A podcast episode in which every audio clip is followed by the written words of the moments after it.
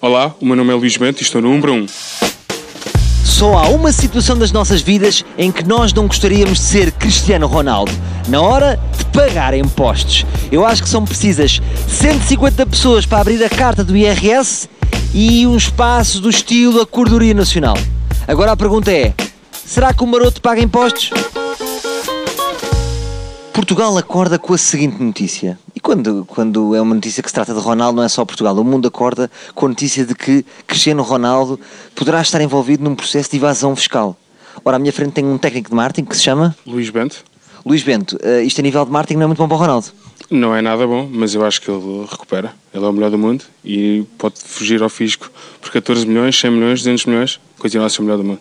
Eh, portanto, aqui tu levantas uma questão. Ronaldo é também o melhor do mundo a fugir ao fisco? Exatamente, era isso que eu queria dizer. Era aí que eu queria chegar. Ele viu que o Messi eh, apanhou 4 anos de cadeia, mas vai sair com uma. porque, porque é milionário, é mesmo assim tecnicamente. Eh, portanto, Cristiano Ronaldo quer superar isto. Achas que ele vai ter quantos anos de cadeia? 10 anos de cadeia e a multa vai chegar aos 60 milhões de euros. Só porque sim. É multador, não é? É multador. Eh, Mas tu achas que. Porquê que os jogadores de futebol estão sempre envolvidos em evasão fiscal? Achas isto bem? Achas que eles devem pagar o que devem ou o Ronaldo é tão bom? Epá, vamos lá perdoar o Ronaldo. Acho que eles devem pagar o que devem, mas também, coitados, eles recebem tão pouco, serem taxados desta maneira. Tenho compaixão com eles, estou... o meu apoio está com ele e com todos os jogadores de futebol que ganham milhões. Tu alguma vez fizeste, cometeste evasão fiscal? Nunca, nunca. Sempre paguei os meus impostos todos. Todos. O Tó Costa sabe, está lá registado. E não, e- não equacionas? Nunca, nunca. Sou um cidadão exemplar. Pago os impostos acima de tudo. E os teus amigos que fogem aos impostos e que se gabam disso, o que é que tu achas? Ah, eu digo, vocês são os marotos, não façam isso. Paguem lá os vossos impostos. Portugal precisa. O Ronaldo também precisa. Este ano pagaste muitos impostos ou poucos? Mais ou menos. Ah, estás a ver? De repente buscaste humor. Ah!